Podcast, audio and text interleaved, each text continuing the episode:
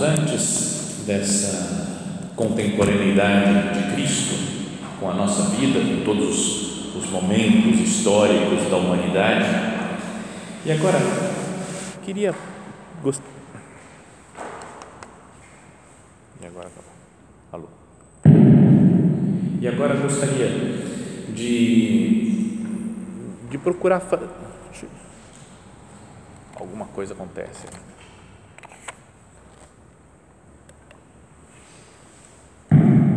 Alô, vamos tentar.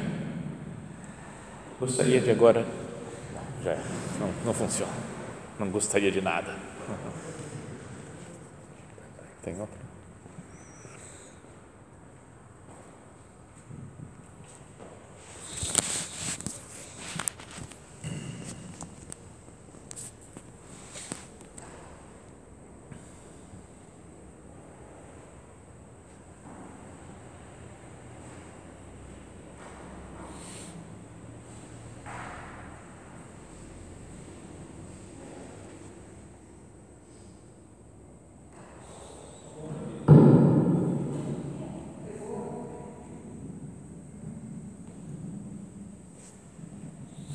Funciona, né?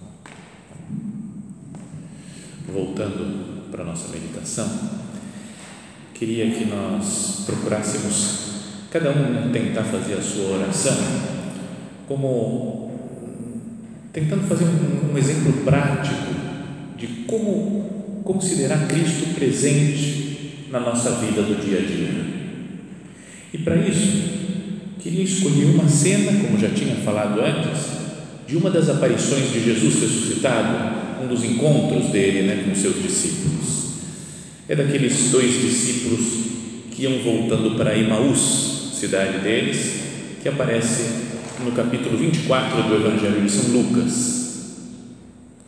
Diz assim o Evangelho: naquele mesmo dia, o primeiro da semana, né, o próprio dia quando, que, da Páscoa que Jesus tinha ressuscitado, dois discípulos iam para um povoado chamado Emaús, a uns 10 quilômetros de Jerusalém.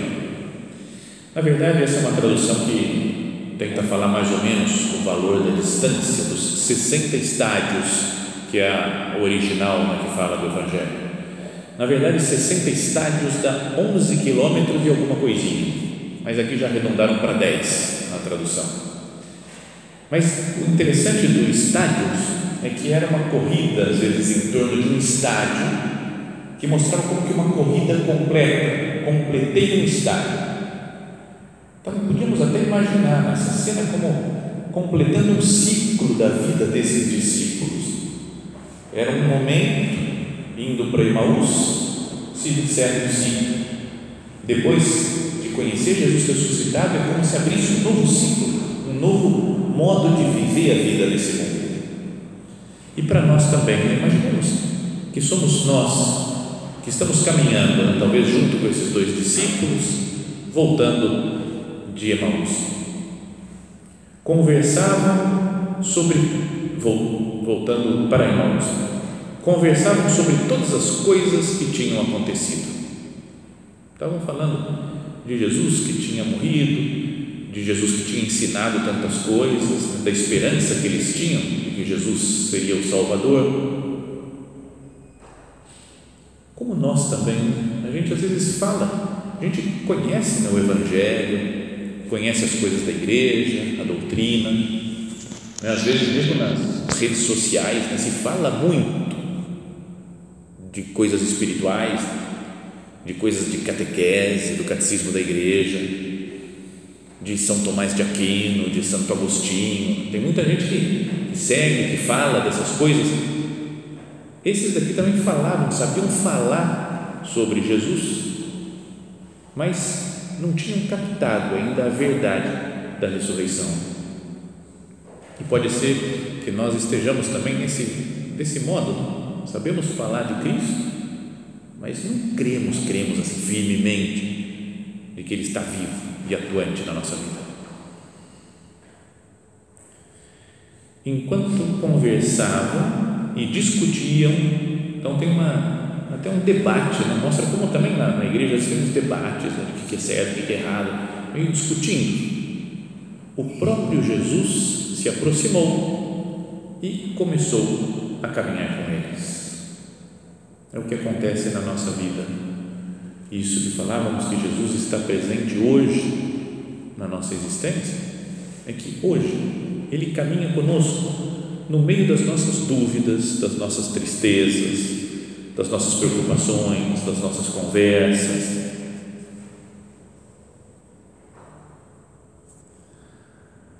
Jesus, o próprio Jesus, se aproximou e começou a caminhar com eles.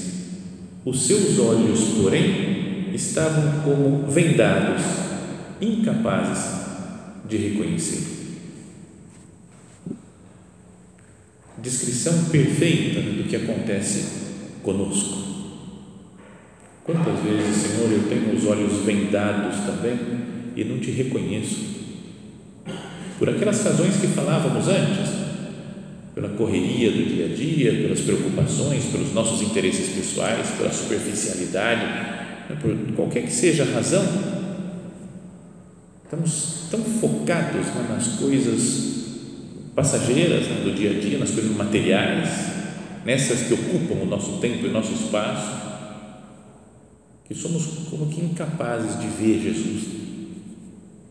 Eles estavam pensando nas suas preocupações, envolvidos no debate.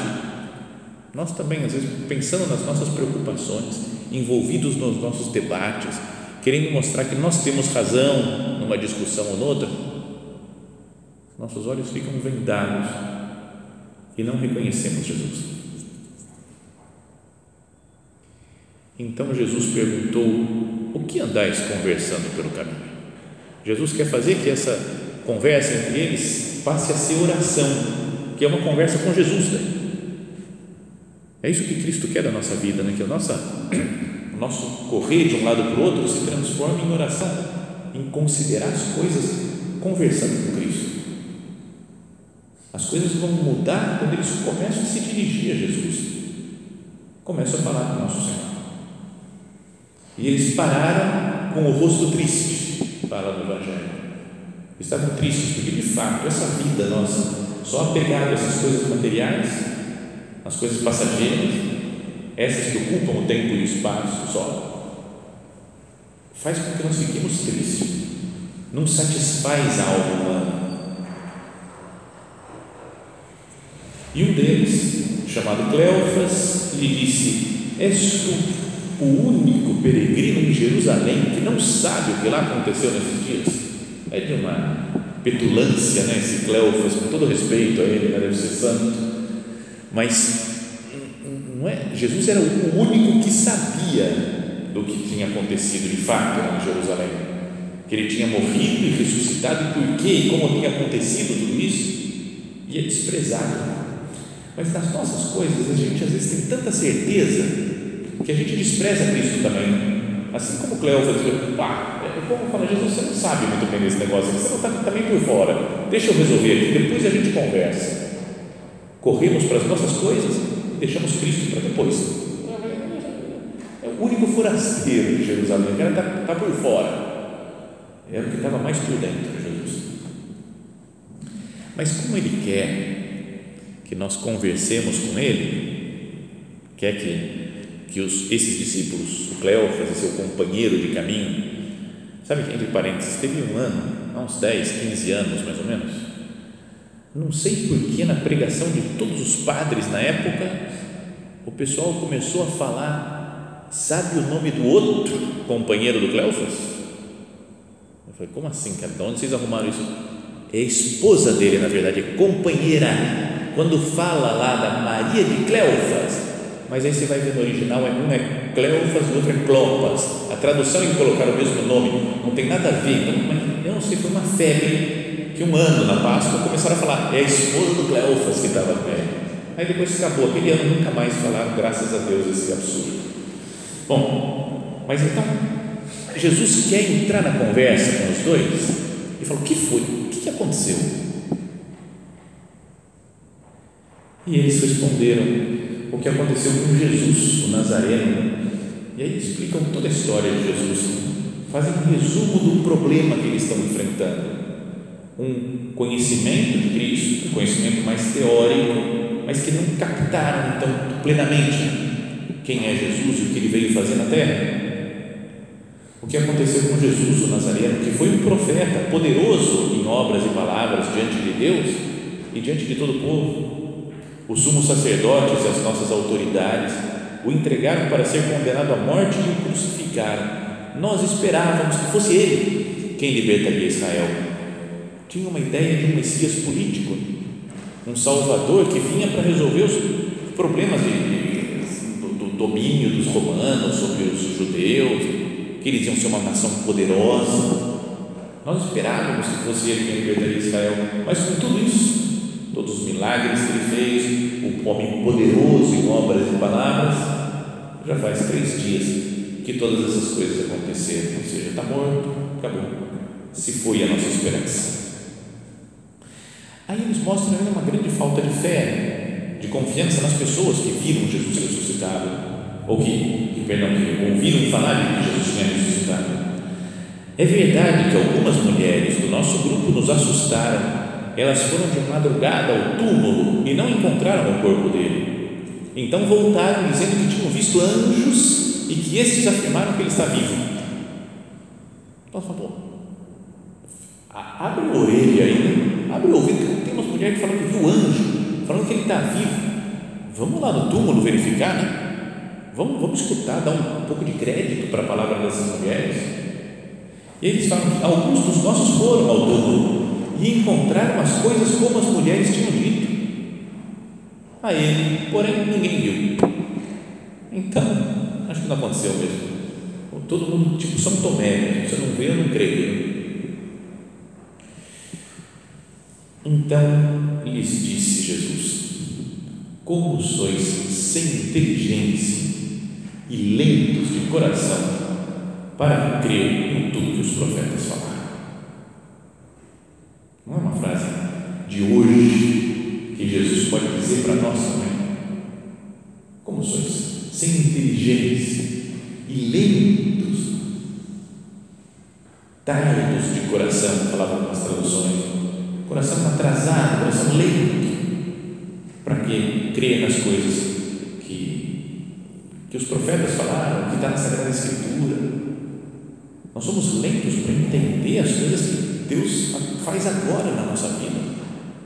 Só depois, às vezes passaram anos e ele fala, ah, aquele negócio que aconteceu foi para isso, agora sim entendi o plano de Deus. Mas na hora, a gente é sem inteligência lento de coração também. E Jesus então continua: não era necessário que o Cristo sofresse tudo isso para entrar na sua glória?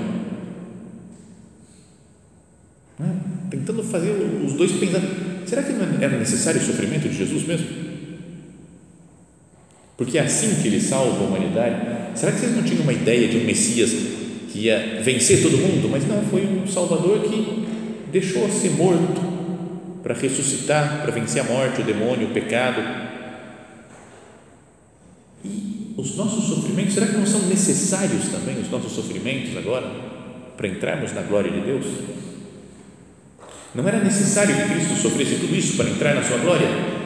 E começando por Moisés e passando por todos os profetas, explicou-lhes em todas as Escrituras as passagens que se referiam a ele. Isso é das coisas que eu mais tenho inveja da, do Evangelho inteiro. Ouvir uma aula de doutrina de Jesus. Já pensou? O próprio Jesus falou: senta aí, deixa eu te explicar. Sabe Moisés? Então ele falou isso, isso depois tem o profeta, Elias, falou assim: depois o Eliseu, Jeremias, Isaías, Daniel, Malaquias, vai falando de todos os profetas e vai explicando, isso aqui junta com isso e com aquilo, Jesus, não sei quem, tal, tal. Sabe, um show que deve ter sido né, de aula de Jesus. E eles caminhando, deve ter passado rápido aqueles 10, 11 quilômetros de caminhada, né, que demoraria duas horas quase andando, e Jesus falando, explicando tudo para eles. Que quando chegaram perto do povoado para onde iam, ele fez de conta que iam adiante. Eles, porém, insistiram: fica conosco, pois já é tarde e a noite vem chegando. Entender isso num sentido espiritual, essa frase é muito bonita e dá para fazer muita oração. Senhor, fica conosco, porque já é tarde, minha vida está passando. A noite vem chegando, vai chegar um momento de, né, de, eu, de eu me entregar a Deus. O momento da morte se aproxima, né, cada dia para nós. Pode demorar mais ou menos tempo, mas é, vai se fazendo noite. Isso falava São José Maria algumas vezes. Né? Está se fazendo noite para mim. Tem um livro do Cardeal Sara, famoso aí, que, que tem esse título.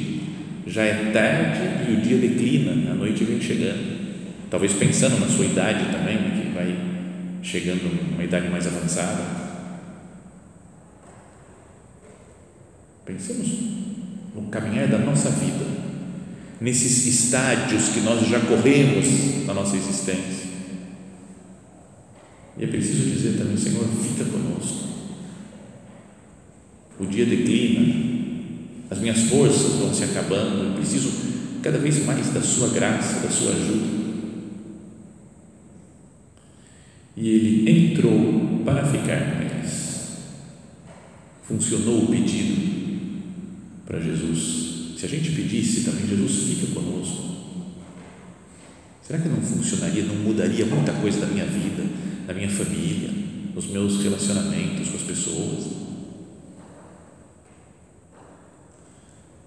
Depois que se sentou à mesa com eles, tomou o pão, pronunciou a bênção, partiu e deu a eles. Até o modo de falar parece a Eucaristia já. Sentou-se à mesa, tomou o pão, pronunciou a bênção, partiu e distribuiu.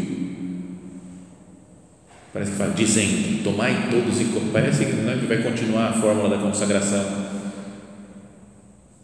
Porque é uma imagem do que acontece mesmo na missa. Primeiro tem a palavra de Deus, não é? tem todas as leituras, a liturgia da palavra, depois vem a liturgia eucarística, é como Jesus caminhando com os discípulos de Emaús, ensinando as Escrituras para eles, e depois senta à mesa, parte o pão e se apresenta. Então, fala que neste momento seus olhos se abriram e eles o reconheceram. Que nós reconheçamos nosso Senhor também na missa, ao meditar na Sua palavra e ao receber o pão eucarístico. Também outra frase que São José Maria falava que nós deveríamos tratar, nos relacionar com Cristo no pão e na palavra. Pão na Sagrada Escritura, na oração, na conversa com Ele, não, perdão, pão, palavra isso. E o pão da Eucaristia. E Jesus ressuscitado, vivo, está de fato em todas as missas que nós participamos Cada vez que nós ouvimos a palavra de Deus, que lemos a Sagrada Escritura, é Deus falando conosco, vivo Jesus. Cada vez que nós comungamos o seu corpo e o sangue, é o corpo e o sangue de Jesus vivo, ressuscitado. Ele, porém, desapareceu da vista deles. Uma coisa misteriosa, né? Como se comporta o corpo glorioso de Jesus. Primeiro aparece numa outra forma que os discípulos não reconhecem não é? E depois, quando o reconhecem ao partir do pão, ele desaparece. Mostra também isso daí que Jesus não tem muito esse negócio do tempo e do espaço, o corpo glorioso de Jesus. Isso ia ser legal pensar no nosso corpo glorioso, como é que vai ser.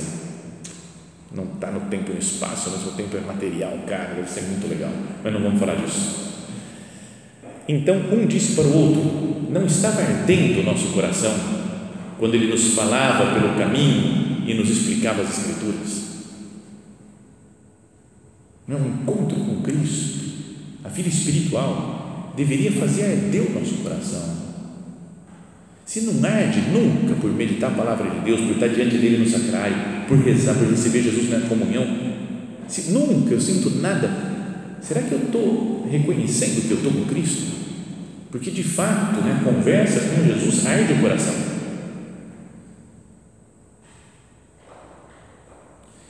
E é tal o amor, tal aquela vibração que eles têm ao reconhecerem Jesus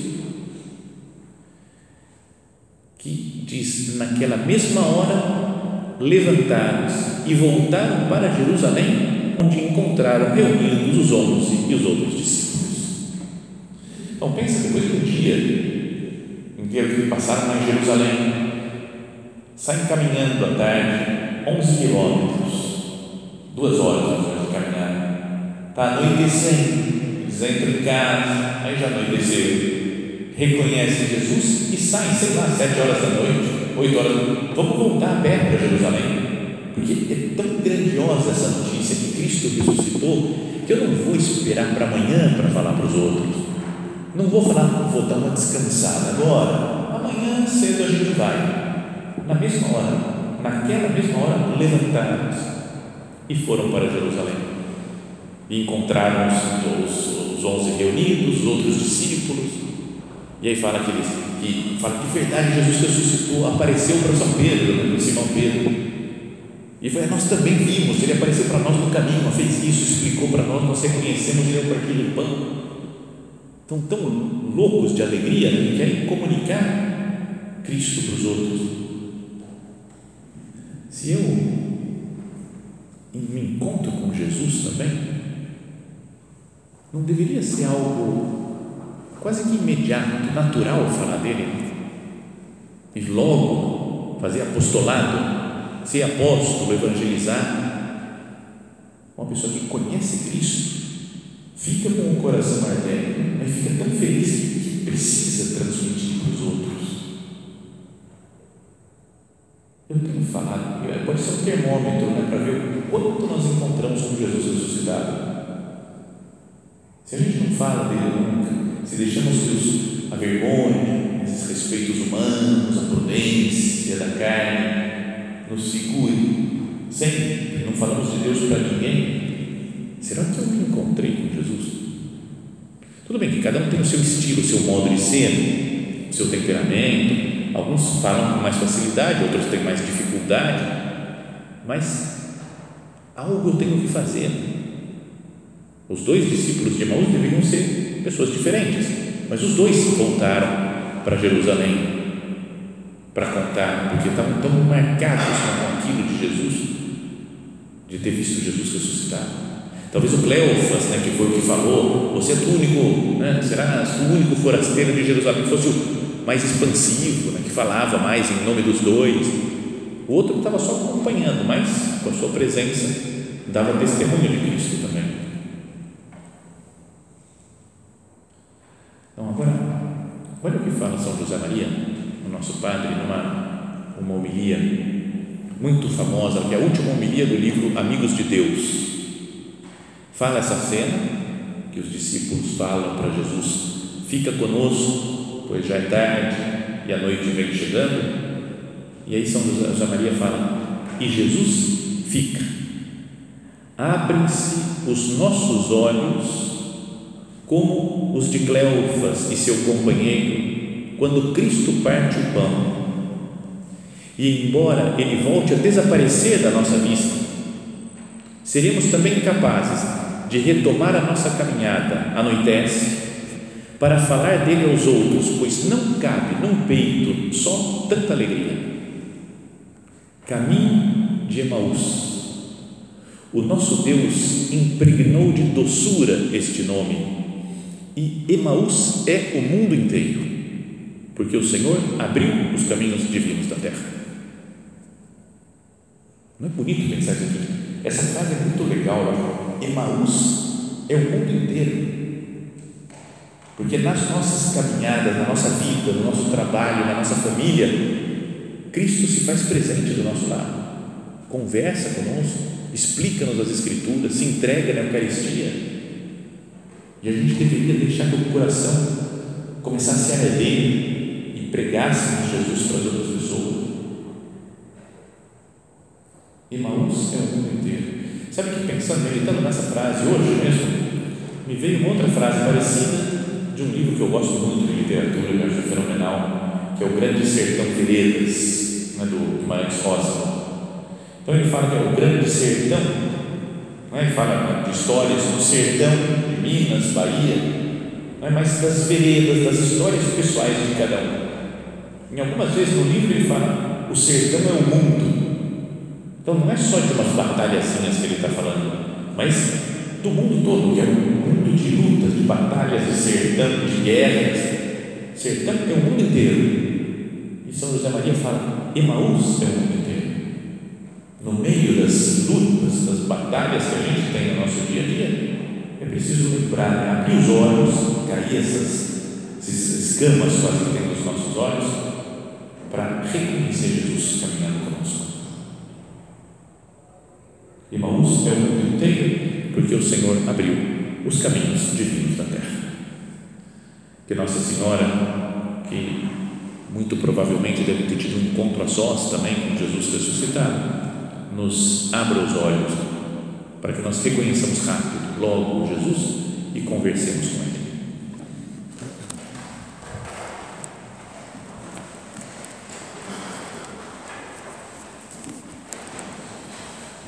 Dou-te graças, meu Deus pelos bons propósitos, afetos e inspirações que me comunicaste nesta meditação.